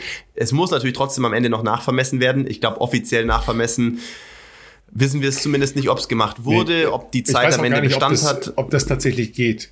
Ja, weil dann, dann wäre es ja denkbar, denkbar, dass man sagt, okay, je nachdem, wie der Wind ist, mhm. laufen wir dann da lang oder da lang, ja. Ja, stimmt. Äh, und machst das dann im Free Flight irgendwo unterwegs. Ähm, aber ich, ich kenne mich in diesen Details nicht aus. Ähm, ich habe es versucht zu verifizieren, aber äh, es ist eben eine, eine hochspezifische Frage. Ja. Es ist zumindest, und das äh, wolltest du, glaube ich, vorher zum Ausdruck bringen, und das müssen wir auch machen. Wir haben jetzt wirklich auch versucht, die Sachen jetzt hier zu beleuchten. Das ist auch, glaube ich, so ein bisschen unsere Aufgabe. Man muss ja auch sagen, mal Dinge beim Namen nennen, die nicht gut laufen, aber man muss auch sagen, was zumindest versucht wird, äh, um es dann noch äh, zu einem Happy End zu bringen, äh, in dem Fall dann äh, bei den Damen. Ähm, die Idee, dass während einer laufenden Sportveranstaltung dieser Größenordnung äh, so, eine, so eine Idee umzusetzen, ist ja erstmal cool. Dafür mussten die im Stadion sicherlich auch Sachen umbauen, äh, weil der Zieleinlauf natürlich eigentlich, du kommst aus dem Marathontor rein und dann hast du ja, glaub, noch 80 Meter oder 100 Meter und dann ist eigentlich das große Ziel. Das heißt, das hat sicherlich auch nochmal einen gewissen ähm, organisatorischen Aufwand mit sich gebracht und äh, für die Frauenspitze nehmen wir jetzt mal, sagen wir mal, es gab ein Happy End, wie auch immer das am Ende, ob die Zeit dann verwertbar ist, das muss man mal sehen, aber roundabout kommt äh, wohl auf die ähm, volle Distanz hin. Was allerdings leider, müssen wir noch überlegen, wie wir dann wieder gut enden. Was leider auch nicht so gut gelaufen ist, das haben wir jetzt auch von mehreren Zuschriften äh, bekommen, auch eine sehr ausführliche, die ich mit Ralf im Vorfeld hier auch geteilt habe. Wir nennen keine Namen, aber wie sich herausgestellt hat, waren nicht nur ganz die prominenten Namen vorne betroffen von, sagen wir mal, Problemen der Streckenführung, sondern auch im ambitionierten Amateurbereich. Da reden wir jetzt mal von roundabout 2,30 bis 3 Stunden. Und das ist in München dann schon auch eine gewisse Anzahl an Menschen, ähm, die davon betroffen waren. Die müssen wohl sage und schreibe eineinhalb Kilometer in die falsche Richtung geschickt worden sein, Richtung Viktualienmarkt, bevor aufgefallen ist, das muss man sich mal überlegen. Da müssen ja zwischendrin doch auch irgendwelche Streckenposten irgendwo mal gestanden haben. Nee, da stand keiner mehr, die, weil da sollte ja nie lang gelaufen werden. Genau, dass die ganz falsch sind. Ich glaube, beim Viktualienmarkt, da kommt man ja viel später eigentlich beim Marathon vorbei. Und ja, da und kamen dann Leute, Leute irgendwie. Leute, nochmal, wir reden jetzt nicht von äh, Plätschern, sondern wir reden von den ersten grob 80. Ja, genau. Also hinter der, hinter der Top-Spitzengruppe, ja, also mal so von 10 bis grob 80. Und das heißt Geschätzt, ja, dass wenn die ne? so viel in die falsche Richtung gelaufen sind, dass die am Ende roundabout drei Kilometer zu viel gerannt sind. Also da brauchen wir dann gar also nicht mehr reden. Ja schon wegen Sekunden oder Marathon, aber drei Kilometer noch zu viel. Das also musst du dir mal ich vorstellen. Ja, vor allem, du, du, du guckst ja auf deine Uhr und denkst, okay, schmeiß ich weg. Ja. Hat keinen Sinn, ja. Weil und ich, ich glaube, du siehst das Stadion schon und denkst, hallo? Ja, vor allem, die werden das ja schon irgendwann geblickt haben. Ich schätze mal, wenn die beim Viktualienmarkt zurückgeschickt wurden, dann haben die schon zu dem Zeitpunkt begriffen, dass die hier hätten gar nicht sein sollen, zu dem Moment eigentlich. Und, ja, dann, wenn die und auch die Zwischenzeit, überleg mal, du läufst ja bei Kilometer 10 oder. Laufen ja hinterher. Die, ja, oder bei Halbmarathon. Bei Halbmarathon, wenn du diese große Halbmarathon, da wird ja ein großes Halbmarathon-Schild sein und eine Matte ja, und da läufst du drüber und hast auf einmal, überleg mal, drei Kilometer, da reden wir von, äh, was ist das, 330er Tempo, wäre jetzt so 230 ungefähr, also eher noch ein bisschen mehr, das mal drei. Das heißt, du wärst ja, wärst ja dann in elf, zwölf Minuten schon äh, äh, langsamer noch. eigentlich, also ja. oder 10, 30, 11 Minuten, ja. Also deutlich langsamer. Da, da, spätestens da realisierst du doch, dass hier irgendwas überhaupt nicht mit rechten Dingen zugeht. Ja, aber ich kriege jetzt den, den positiven Dreh hin, hoffe ich, ja. Also uns hat, uns hat, ja genau, uns hat Markus Also ich fand es gut, dass es eine TV-Übertragung gab. Das ist auch mal wichtig, dass sowas, wieder, dass sowas gemacht wird. Ich, ich sag ja, wenn, wenn man solche Dinge hat, ich kann auch nur an, an jeden Veranstalter appellieren. Leute, macht es offen. Ja, ja, sagt hier, doof gelaufen. Es kommt ja. sowieso raus. Ey, in Social Media Zeiten, hallo, wer, wer, glaubt, dass das nicht an die Öffentlichkeit kommt. Dass 80 Leute sich nicht zu Wort melden in der heutigen Zeit, ja. äh, das ist ja Quatsch. Also Nehmt die Leute mit, ja, und erklärt es und sagt hier, hallo, ich bin verantwortlich, sorry, Fehler gemacht, meiner. Richtig. Ja. Ähm, und dann kann man immer noch diskutieren, aber das, das, äh, und du würdest so einen Marathon mit ganz anderen Augen angucken, wenn du das alles weißt unterwegs. Ist klar. klar. Ne? Natürlich. Also Markus hat uns geschrieben, Markus mit C. Also erstmal sind wir natürlich bei dem ersten Teil der Mail ziemlich rot geworden, weil er ähm, sehr persönlich äh, uns dankt dafür, dass wir die Reise über die 181 Folgen mit ihm äh, gemacht haben und er ähm, nichts anderes äh, sagt, als dass es sein Leben verändert hätte. Ähm, vom Breitensportler, der unterklassig Fußball gespielt hat, zu einem ambitionierten Läufer und, Achtung, Philipp P., Triathleten. und ähm, seine Verlobte hat ihm im äh, vergangenen Dezember den Startplatz in München geschenkt. Und wir Stimmt. reden jetzt hier nicht mehr von einem äh, Bloody Anfänger, sondern wir reden hier von einem von einem sehr ambitioniert laufenden äh, jungen Mann, ja, der sich inzwischen ähm, wirklich äh, unfassbar schon entwickelt hat. Und er ist am Ende eine 2,54 gelaufen. Das ist einfach schon mal großartig als Entree ins Marathongeschäft. Ist natürlich Weltklasse. Ja, also erstmal maximale Chapeau an, äh, an Markus. Und der sagt, ja, ähm, eigentlich wäre es bei 45 gewesen. Aber wisst ihr was? Es war so geil. Ich habe es genossen. ne? Ich habe es hingekriegt, oder? Ich habe ja. den positiven Dreh gekriegt. Das, das ja. schön, das, das ist das gut. Ja, ist wichtig. Und er möchte von uns die Einordnung zum Chicago-Marathon. Hat er sich gewünscht? Den Wunsch erfüllen wir ihn auf jeden Fall. Und Leute, schon mal anschnallen. Ja, anschnallen. Der Trainingsplan vom neuen Weltrekordler. Anschnallen. Ja? Hat Ralf vorliegen.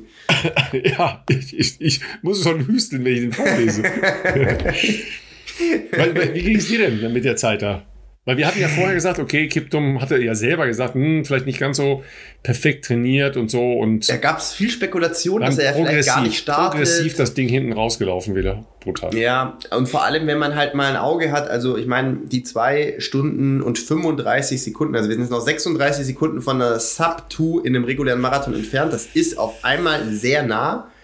Und ähm, ich weiß nicht, es ist irgendwie ich habe es jetzt, also es, das reißt mich jetzt nicht mehr zu Begeisterung stürmen, muss ich sagen. Es ist irgendwie so, ich, man nimmt es dann irgendwie zur Kenntnis und ähm, ich möchte dem jungen Mann nicht Unrecht tun, aber es gibt natürlich auch durchaus ähm, viele Bedenkenträger, die sich eben auch äh, jetzt äh, da äußern, dass eine Person, die man vor äh, nicht mal einem Jahr überhaupt gar nicht kannte. Ähm, wie, weiß ich nicht, Phoenix aus der Asche ist nicht richtig. Wie sagt man denn? Wie, wie, also ja, doch, die, taucht auf, ja, ja. Mhm. Die, die, taucht auf einmal auf. Valencia letztes Jahr. Wir wissen alle, Valencia Marathon ist eine gute Adresse, um schnell zu laufen. Das ist hinlänglich bekannt. Der findet am 1. Dezemberwochenende statt. Das war sein Debüt. Davor gibt's zu diesem Mann eigentlich nicht viel, was man wissen kann. Und ist dort schon eine 201er Zeit im Debüt gelaufen, also nicht weit weg von dem Weltrekord, den Eliud Kipchoge wenige Monate vorher in Berlin aufgestellt hat. Er rennt in London im Frühjahr wieder einen Marathon, seinen zweiten, und er gewinnt auch in London, wieder mit einer 201, diesmal nur knapp am Weltrekord von Eliud vorbei. Und er rennt jetzt in Chicago seinen dritten Marathon, hat den gewonnen mit neuem Weltrekord von 2 Stunden und 35 Sekunden. Das heißt, er rennt jetzt überhaupt mal drei Marathons davor. Ich wiederhole mich. Nicht bekannte Person taucht einfach auf und hat jetzt von den, äh, was war es, sechs schnellsten Marathons, ähm, gehören ihm drei und die anderen drei gehören Elliot. Aber man muss natürlich fairerweise sagen, dass Elliot Kipchoge, ähm, der läuft, also der ist schon bekannt seit er, äh, was war das, 2003 mit 18 Jahren ähm, Paris äh, die Weltmeisterschaften gerannt ist, äh, und zwar über 5000 Meter. Und dann hat er eine lange Bahnkarriere gehabt und dann ist er irgendwann auf die Straße gewechselt und dann hat er auch nicht sofort jeden Marathon gewonnen. Er hat viele gewonnen, aber er hat nicht alle gewonnen. Und äh, hat in diesem langen, ähm, in dieser langen Straßenlaufkarriere es geschafft, eben auch drei der sechs schnellsten Zeiten zu laufen. Aber wie gesagt, das waren nicht drei Marathons back-to-back, -back, äh, wo er einfach so auftaucht. Und da muss man, glaube ich, auch die Menschen verstehen, äh, also ich tue es zumindest, dass da doch Leute auch gewisse äh, Bedenken haben, inwiefern das alles so mit rechten Dingen zugehen kann. Aber erstmal im Sinne für den Angeklagten, es gibt ja keine äh, handfesten Beweise. Er ist der neue Weltrekordhalter. Ähm, es ist von der Entwicklung, äh, wenn man jetzt die letzten zwei Marathons anschaut, auf jeden Fall ähm, im Bereich des Möglichen gewesen oder erwartbar gewesen. Ähm, auch wenn, wie gesagt, im Vorfeld, das hatten wir im Podcast ja auch besprochen, ähm, in gewissen Messageboards bei Let's Run, auch ein Renato Canova wohl meinte, in Kenia hätte er vernommen, ähm, dass es da wohl äh, nicht alles ganz so optimal in der Vorbereitung lief. Ähm, davon hat man jetzt in Chicago nicht viel sehen können. Vor allem, man muss sich das mal angucken die Splits, du hast es gesagt, progressiv gelaufen. Das hat er, glaube ich, bei all seinen Marathons bisher geschafft, eine Negativ-Split zu laufen. Aber wir müssen auch mal schauen, mit was für einer Güteklasse er teilweise da äh, Kilometer 30 bis 40 und sowas gerannt ist. Ich glaube, da war ja irgendwie was mit äh, unter 28 Minuten oder so, wenn ich das noch, noch richtig im Kopf habe. Das muss man sich mal auf der Zunge zergehen lassen. Das ist so ungewöhnlich, außergewöhnlich. Ähm, ich glaube, die zweite Hälfte war dann unter 59, äh, unter 60, also eine 59er Zeit also die zweite Hälfte, nochmal, die zweite Hälfte eines Marathons in 59 Minuten, das ist äh, ja irgendwie äh, außerirdisch. Gut, jetzt malen wir die Geschichte von äh, Kevin Kiptum mal ein bisschen an. Ja? Seine ersten Leistungen sind ähm, insgesamt drei Halbmarathon-Leistungen. Man muss tief graben gehen. Ja, man muss sehr tief graben gehen beim Eldoret Halbmarathon. Nein, wirklich. Ich wollte gerade sagen, den kenne ich sogar. Du das ist der erste Halbmarathon, wo, ja? wo halt viele so Rookies mal starten und versuchen, Aufmerksamkeit zu erlangen. Here we go. Ja. Und zwar 2013. Das ist okay. schon eine Weile her, ne? Das ist schon ewig her. Ja, da war er Zwölfter und 2014 war er Zehnter oder andersrum. Jedenfalls beginnt da die Diskussion, wie alt er wirklich ist. Mhm. Ja, weil wenn das Alter, was jetzt äh, kolportiert wird, äh, geboren 1999 stimmen würde, wäre er zu, zu, dem Zeitpunkt 12 oder 13 Jahre alt gewesen. Un unwahrscheinlich, weil es gibt halt auch ein anderes Datum, das jetzt halt auch nochmal von Betreuern von ihm ähm, genannt wurde, das ist 1996, also dass er 96 geboren wurde. Dann war er da trotzdem ja 15, 16 Jahre alt und Sehr ist 62er Halbmarathon gelaufen in Eldoret. Das ist stark, weil Eldoret liegt auf 2200 Meter Höhe ungefähr. Ja. So, und dann ähm, weißt du selber, wie viele junge, hungrige Menschen dort bei diesem Halbmarathon und bei vielen anderen Läufen an den Start gehen und, ja. und, und, irgendwie hoffen, entdeckt die, zu werden. Die, die Füße in die Tür zu kriegen, entdeckt ja. zu werden. Ja. Da schließt sich ähm, eine Connection zu seinem jetzigen Trainer, der heißt Gervais Hack Hakizimana, Jeve Hakizimana. Du kennst den, weil ist der Landesrekordler aus Ruanda über 3000 Meter Hindernis.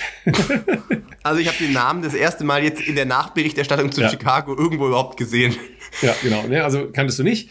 Der tatsächlich in äh, Frankreich äh, lebte, wes im Wesentlichen mhm. in Frankreich lebte, aber seine Vorbereitungen in ähm, Kenia gemacht hat und vor allen Dingen in der äh, Corona-Zeit in Kenia relativ viel trainiert hat. Ähm, also Akizimana ist äh, zum Beispiel 38. gewesen 2007 bei, ähm, bei der Halbmarathon WM 62,43 gelaufen. Also ne, der kann schon auch laufen. Ja. Mhm, mhm. So und in diesem Ort, wo die trainiert haben, ja, Chepkorio heißt das. Sagt ihr was? Mhm. Mir nicht. Mhm, ja. Hat sich halt ein junger Läufer angeschlossen bei den Läufen, die sie gemacht haben. Der heißt Kelvin Keptun. Jetzt kommt ein bisschen die jetzt kommt die Herzschmerz-Seelengeschichte, morgens die Schafe gehütet und dann mit den Topläufern Läufe gemacht. Ja, das, äh, du weißt, ich bin da, äh, ich habe jetzt leider diese, diese, diese Laufromantik äh, aufgrund zu vieler äh, anderer Dinge, die ich da schon erleben musste, habe ich nicht ganz. Ja, aber ja ja, ihr stellt euch die Bilder vor, Kenia, Hochland, die Sonne geht auf, ne? der junge Wir Kevin, erzählen die ja, Story, die die sich der, ausgedacht haben, erzählen wir gerne. Mit der Geschichte, äh, mit, dem, mit dem Stock hinter den Schafen her und dann nachmittags laufen gegangen. Ja, also in der Zeit hat er dann, ähm, als der ähm, Hakizimana längere Zeit dann in Kenia war, hat er das Trainingsprogramm dort mitgemacht. Und dann sind die halt ähm, zusammengekommen. Letztes Jahr war er ein Berater, aber nach Valencia hat er praktisch das, das wirklich komplette Training von dem übernommen. Mhm. mhm. Ja. Und der ist wohl schon immer sehr viel gelaufen. Ja, also Kiptum. Ähm, und macht das immer noch. Jetzt kommen wir zu dem Trainingsplan. Also nochmal, ne, man hat den Eindruck, okay, wo kommt der eigentlich her? Ja, kommt aus dem Nichts. Nee, kommt nicht aus dem Nichts, ja, sondern da ist schon eine Geschichte dahinter, aber die muss man erstmal ausgraben und die ist weit, weit weg. Ja. Und dann ähm, schaut man sich das Training an und da sind ein paar sehr, sehr spannende Sachen dabei. Ja, ähm, und das ist dann halt der, der Klassiker. Ja, die, die Headlines laufen dann über mehr als 300 Kilometer die Woche, knallharte ja, äh, Trainingseinheiten und so weiter und so weiter. Das ist das, was wir hier schon oft gesagt haben. Das sagt gar nichts. Ja, wir, haben äh, auch in, in Deutschland schon Leute gehabt, die sehr viele Kilometer gemacht haben. Man muss das halt alles zusammenbauen. Das muss halt passen, ja, und das muss halt irgendwie auch einen Sinn machen. Jedenfalls gehen die wohl auch so absolut kompromisslos an diese Leistungserzielung heran, wie ähm, der, der Eisschnellläufer, von dem ich euch vor ein paar äh, Jahren, will ich fast sagen, also vor langer Zeit erzählt habe, komplett das gesamte Leben diesem Laufen untergeordnet. Essen, schlafen, trainieren. Sonst nichts. Keine Distractions, nada. Sehr viel über die äh, traditionelle Ernährung. Du weißt das selber, diese gegorene Milch, ja, das spielt bei ähm, Immunsystem und so eine große Rolle. Und dann fangen die an in der Vorbereitung mit was? Richtig. Ähm, sehr viel Umfang. Nee, Ah, Kraft oder was war das? Ich habe es auch jawohl, kurz überflogen. Ja, jawohl, genau, stimmt. Jawohl. Die ersten vier Monate genau. intensives Kraft- und Bodybuilding-Training. Wenn mhm. ihr euch den Kollegen mal anguckt, der läuft sehr kraftvoll, also anders als, äh, als Elliot, der ja mhm. aufgrund dieser äh, Bahnkarriere ja einen, einen klassisch rollenden, aber ja schon noch bahnorientierten Stil hat. Der läuft wahnsinnig kraft, kraftvoll, äh, Kiptum, und hat schon auch richtige Pakete an den Oberschenkeln. Ja du wirst es nicht aushalten, wenn du nicht deinen gesamten Körper entsprechend vorbereitest, wirst du äh, solche Umfänge, die die machen, so nicht, nicht über längere Zeit durchhalten. Ja, weil sie haben keinen festen Ruhetag, sondern sie machen dann Ruhe, wenn er sich schlecht fühlt oder müde fühlt. Dann wird Ruhe gemacht, sonst nicht. Es geht los am Montagmorgen mit einem fröhlichen kleinen Jogging zwischen 25 und 28 Kilometer Pace etwa 4,10 bis äh, roundabout 3,40. Weißt du selber, Pillepalle. Ja? Für die Pillepalle. Für die Pillepalle, aber wir dürfen hier nochmal ja, Hochland, betonen, Hochland, ja, es ist, ist 2400 Meter Höhe und ja. äh, Rolling Hills und so, also da, aber ist, also das ist für die jetzt natürlich, ist es für sie locker, ja. Aber ja. 340 ist dann schon, ja, so Mittel, ja, genau. Ja. Nachmittags 12 Kilometer Jogging, also langsam. Ne? Dienstag Track Session, ja, klassische Fahrtspiele, die du auch gerne machst, äh, drei Minuten schnell, eine langsam, drei Minuten schnell und so weiter, ja, ähm, ja, bis eine Stunde. Klassiker, ne? Würde ich sagen, ganz normal, nachmittags 12 Kilometer joggen. Mittwoch 25 bis 28 am Morgen, am Nachmittag 12 Kilometer joggen. Das scheinen die Runden zu sein, ne, die, da, die da existieren. Ne? Es sind oft die gleichen Runden, die dann rennen und es ist dann trotzdem, das muss man sich mal auf der Zunge zergehen, das ist halt einfach ein 40-Kilometer-Tag. Also in Deutschland ist schon oft, man denkt immer so 200 ist eine gute Benchmark, also roundabout 30 pro Tag plus minus. Hier sind wir jetzt schon an so Off-Days, Zwischentagen immer schon mal bei 40. Ja, und jetzt kommt ja erst der Donnerstag, der als Difficult Day beschrieben wird. Jetzt bin ich gespannt. Also zwischen, zwischen äh, 30 und 40 Kilometer nah an Marathon-Pace. Boah, krass. Das ja. ist krass. Aber nachmittags frei. Ne, komm, hey, das ist ja Wahnsinn. Freitag Jogging 25 bis 28, also die Runde, nachmittags 12 Kilometer. Ja, also das spricht sehr für dieses monotone, immer wieder ja, Grundlage, Grundlage, Grundlage und dann aber auch richtig hinlangen. Ja. ja. Weil am Samstag gibt es dann genauso wie am Dienstag die fröhliche Einheit auf der Bahn. Und nachmittags Joggen. Gefolgt von dem traditionellen Long Run Sunday. Difficult again. 30, nee, 32 bis 40. Fast Pace. Da möchte ich gar nicht wissen, was das ist. Das scheint mir schnell zu sein. Das liest sich jetzt so im Einzelnen alles wie, wie Dinge, die man schon mal gehört hat und schon mal gesehen hat, aber die Addition ist natürlich brutal. Die ja? Abfolge ist brutal. Aber, also, dass du jeden aber, zweiten Tag was ja. Hartes hast, ist schon krass. Ja. Bei den Umfängen auch noch. Ja, und ich, ich, finde aber trotzdem spannend, erstmal die, die Vorbereitung über mhm. extremes Krafttraining und, und Bodybuilding-Training plus zu sagen, wir ziehen das so lange durch, wie, wie er es schafft und dann Pause. Ja, dass man da individuell drauf eingeht quasi. Nicht mhm. Plan durchhämmern. Ja. ja. Eat, Sleep, Run, Repeat. Eat, Sleep, Run, Repeat. Aber der Trainer hat ihm auch gesagt, Junge, du musst halt auch mal weniger laufen, weil sonst wirst du nicht sehr lange in dieser Szene drin sein. Ja, ja aber ist ein Brett. Ist ein Brett, ne? Also.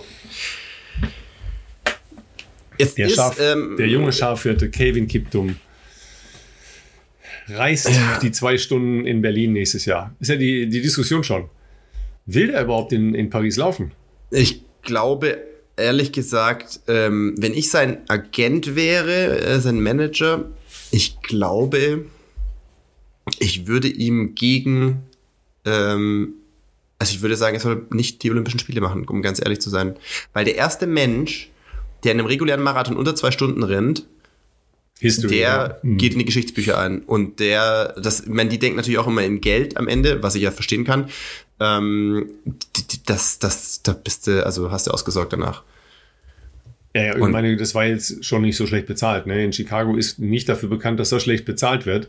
Nee, ähm, plus man kann, man äh, kann sich jetzt natürlich auch vorstellen, was da jetzt Tango ist. Klar. Was die Marathonveranstalter jetzt für einen Tanz im Hintergrund aufführen, dass sie den kriegen, weil jeder will natürlich auch genau diese Marke bei sich dann. Ja, ich sagte, ich, sehen, ich ne? call jetzt schon mal, wo der nächstes Frühjahr rennt, weil ich weiß ja, äh, wo viel Geld ist. Und der wird sicherlich nicht in Boston laufen ich schätze auch nicht in Tokio, sondern der wird wieder in London laufen, weil London mit, ähm, ach, wie heißen sie gleich im Hintergrund, ähm, Virgin, mhm. äh, dem Virgin Imperium äh, quasi ja No Limit hat und ja auch immer so ein bisschen den Anspruch hatte, ähm, sie wollen gern Weltrekordstrecke sein, haben es oft genug probiert, mit den damaligen Protagonisten, auch oft mit Bekele und es hat ja nie geklappt irgendwie, weil mal Wetter nicht war, weil, äh, was weiß ich, Pacer oder so, aber ich glaube, die werden alles daran setzen, weil die natürlich zeitlich vor Berlin sind, ähm, dass man das hoffentlich in London äh, Realität werden lassen kann. Ich glaube auch, du musst es aus seiner Sicht so sehen, also du kannst dich für die Geschichtsbücher unsterblich machen, ähm, wenn du der erste Mensch bist, der in einem regulären Marathon unter zwei Stunden rennt, oder du kannst Olympiasieger werden. Und Olympiasieger kann er später auch noch werden. Du kannst aber auch an einem, du weißt es ja, wie es ist, nicht gepasten Rennen, wenn es schlecht läuft, geschlagen werden von Leuten, die du vielleicht an dem Tag nicht auf der Rechnung hast, weil es heiß ist, weil du aus welchen Gründen auch immer nicht den, den Supertag hast ähm, und deine Stärke vielleicht in taktischen Rennen nicht so ausspielen kannst. Also aus strategischen Gesichtspunkten und aus Marketing-Gesichtspunkten. Ich würde, glaube ich, aus einer Stelle ähm, nicht auf Paris setzen, sondern gucken, dass ich bei einem großen City-Marathon ähm, der erste Mann bin, der unter zwei Stunden bleibt. Ja, also interessiert uns äh, natürlich auch eure Meinung und eure äh, Ansätze dazu. Ist es äh, Olympia, ja, das, das vermeintlich immer Größte für jeden Sportler? Ja. oder die, die historischen Schallmauern und äh, unfassbar viel Geld, was damit schwingt. Also da reden wir natürlich von, also äh, das, ist, das ist sofort eine Millionengage. Ne? Also wenn, wenn das da in die Richtung geht, dann ist das eine Millionengage. Das ist ja klar. Ähm, und vor dem Hintergrund ist die ganze Schuhdiskussion jetzt äh, ein bisschen in den Hintergrund geraten, ja. Ähm, weil ja auch noch Sifan Hassan eine unfassbare ja. Zeit bei den Frauen gelaufen ist, ja. Das ist das, ja auch das ging ja fast unter, also. ja, brutal auch unter dem alten Weltrekord geblieben ähm, und zeitweise ja auf Kurs gewesen, sogar den jetzt erst kürzlich aufgestellten Weltrekord von Tigis Assefa äh, womöglich ja auch zu schlagen. In die Halbmarathon-Marke ist, ist sie ja mit Ruth äh, Cheppen-Getig, die ja die letzten zwei Ausgaben von Chicago gewonnen hat, äh, gemeinsam in 65, 38 durchgegangen. Das wäre noch unter dem jetzt neuen Weltrekord. Äh, am Ende ist sie dann mit 2 Stunden 13, 44 äh, ins Ziel gekommen, hat den Chicago-Marathon gewonnen, auch unter dem alten Weltrekord damit geblieben. Europarekord natürlich, klar. Natürlich. Und ähm, ich, äh, Ralf, muss dich fragen, ähm, erinnerst du dich noch an die Zeiten? Es ist gar nicht so wahnsinnig lange her, paar Jahre, zwei, drei, vier Jahre. Ähm, da hast du mit 65 Minuten im Halbmarathon im Halbmarathon, sage ich, als Frau, da warst du, da warst du absolute Weltspitze, da warst du, also, äh, und jetzt geht mal das durch. Wie geht das in drei Jahren? Ja, das ist schon, das ist schon crazy, ne? Ja. Also das, das hat jetzt komplett die, die Welt, also vor allem bei den Frauen vollkommen äh, verändert. Ja, ganz, ganz andere Herangehensweise und, und Sifan Hassan hat ja selber gesagt, ihr war es viel zu schnell. Sie wäre mhm. gerne langsam angelaufen, ja, sie, aber sie hat gedacht, okay, Gruppe oder nicht Gruppe und dann musste sie mit. Ja. Äh, sie wäre lieber langsam angelaufen. Also zumindest ist sie dann in, in der Nähe des äh, Weltrekordes schon mal gewesen. Und da muss man natürlich, und, und heute übrigens, ja, heute ist die Shortlist, die immer noch relativ lange ist, für die Weltleichtathletin des Jahres rausgekommen. Mhm. Sifan Hassan ist nicht da drauf, auf dieser Liste. Das ist krass. Das ist hart. Das, das ist, hart. krass. Gut, ihr, ihr fehlt halt ein großer äh, Titel bei den Weltmeisterschaften. Hier erinnert euch, 10.000 Meter, 10 Meter vor Ziel auf äh, die Nase gefallen. Ähm, und dann zweimal ähm, eine Medaille, aber eben keine Goldmedaille. Aber sie hat jetzt alle Europarekorde von 1500 bis Marathon. Ja, und ist den zweitschnellsten je gelaufen. Und da sind ein paar Frauen da drauf, wo ich sage, ja, alles gut. Aber da, da lese ich, äh, den Proports in den Machtstrukturen äh, des Weltleichtathletikverbandes, wenn man sieht, wer da aus welcher Nation kommt und dann da auftaucht. Also das äh, ist schon hart. Was willst du noch machen? Was willst du bitte machen noch? Ja. Klar, äh, natürlich, äh, Asefa ist da drauf auf der Liste, weil die ja natürlich den, den Weltrekord gebrochen hat. Aber diese, diese, diese Liste ist halt so unfassbar. Ja, klar, Face Gipjegon, ja, logisch, ja, Weltrekord gelaufen ohne Ende, ja. Ist auch da drauf. Ne? Aber es äh, sind halt auch andere Athletinnen da drauf, wo ich eine Menge Fragen habe und ähm, wo auch die Einordnung der Leistungen, die dann nur über äh, Europa kommt, äh, schwierig. Also aus meiner Sicht schwierig ja. ist. Ja, nee, absolut. Absolut. Man muss generell übrigens auch noch, äh, um vielleicht die Ergebnisse äh, äh, etwas zu komplettieren von Chicago, es sind vier Läuferinnen, äh, also vier weitere Läuferinnen, ähm, Nee, insgesamt vier Läuferinnen. Insgesamt vier Läuferinnen unter 2 Stunden 18 geblieben. Also mhm. auch das ist ja was, wo man früher äh, fast jeden großen Marathon gewonnen hätte, sozusagen, mit einer Zeit äh, unter 2,20 fast. Also ähm, das ist schon echt krass mit der Dichte. Ähm, bei den Männern muss man mal sagen, weil ähm, es wird ja ähm, ja gerne mal irgendwie geguckt, wie sich die Männerzeiten international entwickeln. Dann wird immer geguckt, wie sieht's aus bei vielleicht nicht in Afrika geborenen Athleten. Ähm, ich sage mal so, in Deutschland haben wir ja wirklich ein krasses Hoch, äh, sowohl bei Männern als auch bei Frauen. International bei Amerika. Ähm, es gibt Leute, die dort die Olympianorm laufen, ja, haben in äh, Chicago auch ähm, zwei Leute geschafft, Conor Mance und Clayton Young mit 20747 und 20800. Aber es gibt auch bekannte Namen, die inzwischen ähm, ohne Olympianorm dastehen. Und äh, das ist in dem Fall niemand Geringeres als Galen Rupp, der zwar, ähm, also müssen wir glaube ich nicht erklären, wer Galen Rupp ist, weil der hat ja auch auf der Bahn ähm, schon äh, für diverse Erfolge gesorgt aus US-amerikanischer Sicht, der auch schon Medaillen gewonnen, ähm, dann zum Marathon gewechselt, ist immerhin ja auch in Tokio respektive Sapporo äh, Olympia Achter geworden, aber mit 20848 fehlen dem halt ähm, ja knappe 40 Sekunden. Ähm, zur Olympianorm. Also sieht momentan relativ schlecht aus, weil die müssen natürlich in den USA die Trials laufen, aber es nützt natürlich nichts, wenn du die Trials gewinnst und keine Olympianorm hast, weil dann kommst du logischerweise trotzdem nicht zu den Spielen. Ähm, also auch da wachsen Übrigens- die Bäume nicht unendlich in den Himmel. Ja, aber trotzdem ein spannender äh, Trend, den die Amerikaner ja sowieso forcieren und immer forciert haben und nochmal bitte alle deutschen äh, Veranstalter nachmachen. Die haben es halt auch wieder geschafft, ihre Leute dahin zu kriegen. Unter den Ja. ersten 15 bei den Männern sind sieben Amerikaner. Ja, Da bist du bei 210 Schlag mich tot, ja, klar. Reicht inzwischen nicht mehr für Olympia, oder? Aber äh, die, die sind Dichte ist trotzdem da. krass, ja. Die Dichte und die ist da. werden auch als Local Heroes entsprechend ähm, versucht, auch bezahlt, ähm, äh, inszeniert. Auch ja. bezahlt. Be Bezahlung ist exzellent für amerikanische Läufer in Amerika, was allerdings weniger gut sein soll. Ich habe ja dann äh, die Übertragung leider nicht gesehen. Ich bin äh, da ja auf dem Heimweg gewesen äh, nach meiner, äh, sozusagen nach meinem Einsatz in München. Ich habe gehört, die Chicago ähm, TV-Übertragung muss unterirdisch sein, aus Sicht der ähm, US-Amerikaner. Also wenn du als US-Amerikaner gerne das, den Chicago-Marathon... die gleiche Übertragung wie in Berlin? Ja, es muss, äh, ich glaube auch, es war einfach so ein Weltbild wahrscheinlich und da war nur Kevin Kiptum und, und die Frauenspitze zu sehen. Also da habe ich wirklich auch ähm, im Internet äh, und, und Let's Run und Co. die üblichen, äh, die üblich verdächtigen Adressen äh, sehr, sehr viel äh, Kritik vernommen, die gemeint haben, wie kann man so einen geilen Marathon organisieren, so viel Geld, das haben auch äh, auf Twitter, das jemand von Let's Run geschrieben, einer von den Gründern, so viel Geld ausgeben, er hat jetzt keine Zahl genannt, für US-amerikanische Athletinnen und Athleten, dass die da hinkommen und sie dann einfach gar nicht zeigen. Es ist halt, Ja, also ja, weil ist wirklich, Haben, haben wir dieses Thema? Ich, ich mir kommt mir bekannt vor, das Thema irgendwie. Ja. es ist, es wiederholt Übrigens, sich. der, äh, äh, der Hauptsponsor vom Chicago Marathon ist äh, die Bank of America. Also das da- sollte da entsprechend es kein Geld da sein. Ja. Und nochmal äh, ver- vervollständigen bei den Frauen, auch da unter den ersten 14 sechs amerikanische Frauen. auch Stark, die ja. weitestgehend nicht im Bild. Ja, Emily Sisson, 222.09, wenn ich richtig weiß, Rekord. US-Rekord.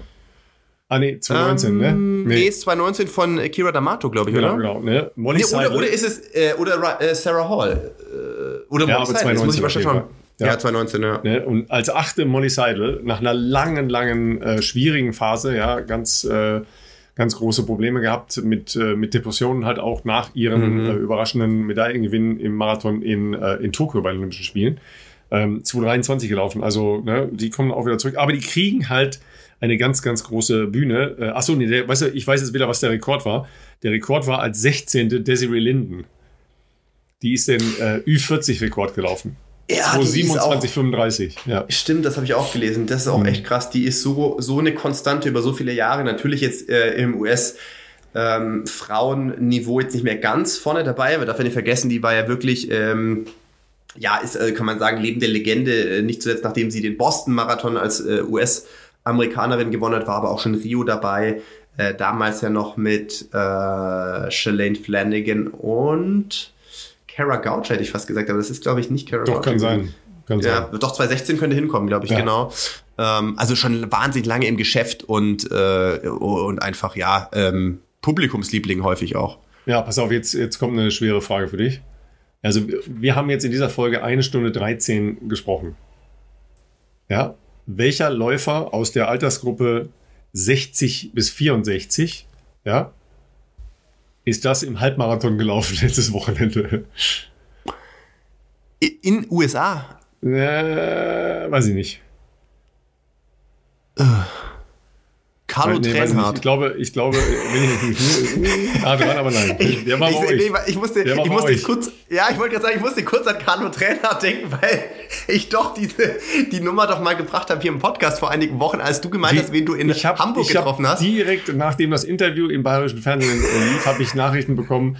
Hier, äh, wolltet, Ich ihr nicht, wolltet ihr nicht gegeneinander laufen? Ich sage ja, äh, Leute, macht es klar. Ja, aber passiert ja nicht. Ja? Also pass auf.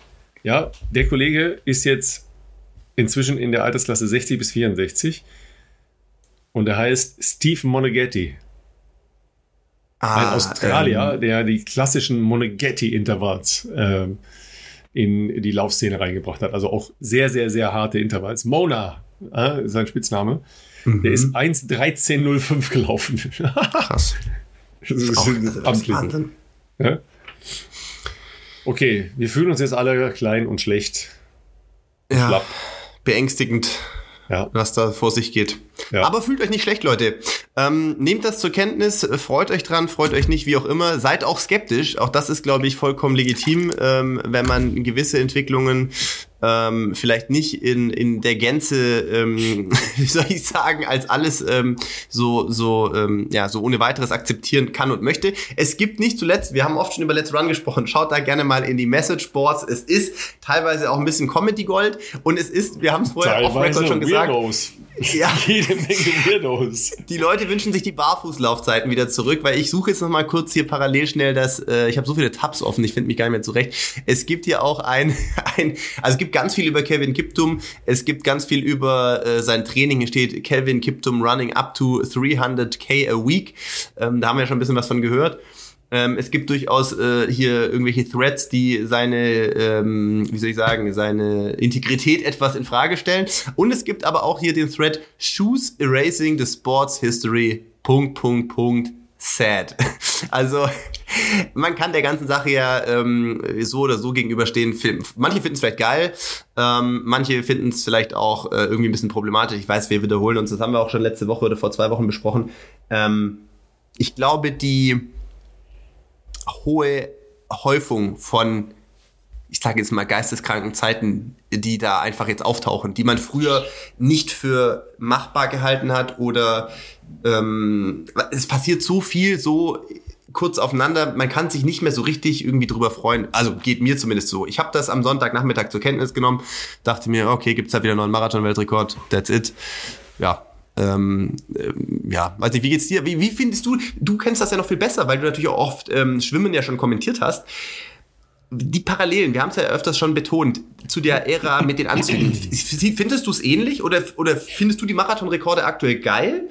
Ähm, oder wie, wie, wie hast du das mit den Schwimmern damals wahrgenommen? Ich glaube, dass es dem Schwimmsport meiner Außenwahrnehmung nach als Nicht-Schwimmen-Experte auch eher geschadet hat, weil das so eine Überhäufung war an News-Dingern, die Weltrekord hier, Weltrekord da. Also ähm, ich bin ja, wie ich ja hier schon mehrfach dargelegt habe, nicht der große Freund von äh, den ultimativen und nur äh, Rekordjagden. Ob es jetzt Weltrekord oder was immer ist, ist, äh, ist für mich nicht der Punkt. Weil der Wettkampf äh, Frau gegen Frau, Mann gegen Mann ist für mich Kern des ähm, Wettkampfsports und der Leichtathletik und so weiter. Das ist für mich der Reiz, der daraus erwächst. Das mit den Rekorden war beim Schwimmen ja so inflationär da ist die Wertigkeit jedes einzelnen Rekordes ja vollkommen weg. Ja. Und das haben wir jetzt natürlich im Laufen auch. Wir haben die große Wertigkeit der Weltrekorde nicht. Wie viele Weltrekorde gab es allein dieses Jahr bei, äh, bei Laufstrecken ähm, in, in der Leichtathletik? Sechs oder sieben. Ja. Und davor ewig nicht. Richtig. Du entwertest jeden einzelnen Weltrekord. Auf der anderen Seite sage ich auch, okay, neue Generation neue äh, Technologie, vielleicht auch neue ähm, einfach ähm, Herangehensweise ans Laufen. Ja, weil als ähm, Emil Zatopek ähm, zum ersten Mal seine Methodik ähm, durchgezogen hat, ist er halt auch Olympiasieger über 10.000 und im Marathonlauf geworden. Ja. Und dann gab es halt die, äh, die Verrückten ähm, aus Neuseeland und, und ähm, Australien äh, mit Lydiard und so weiter, die halt auch dann äh, Intervalle gemacht haben und sehr viel gelaufen sind.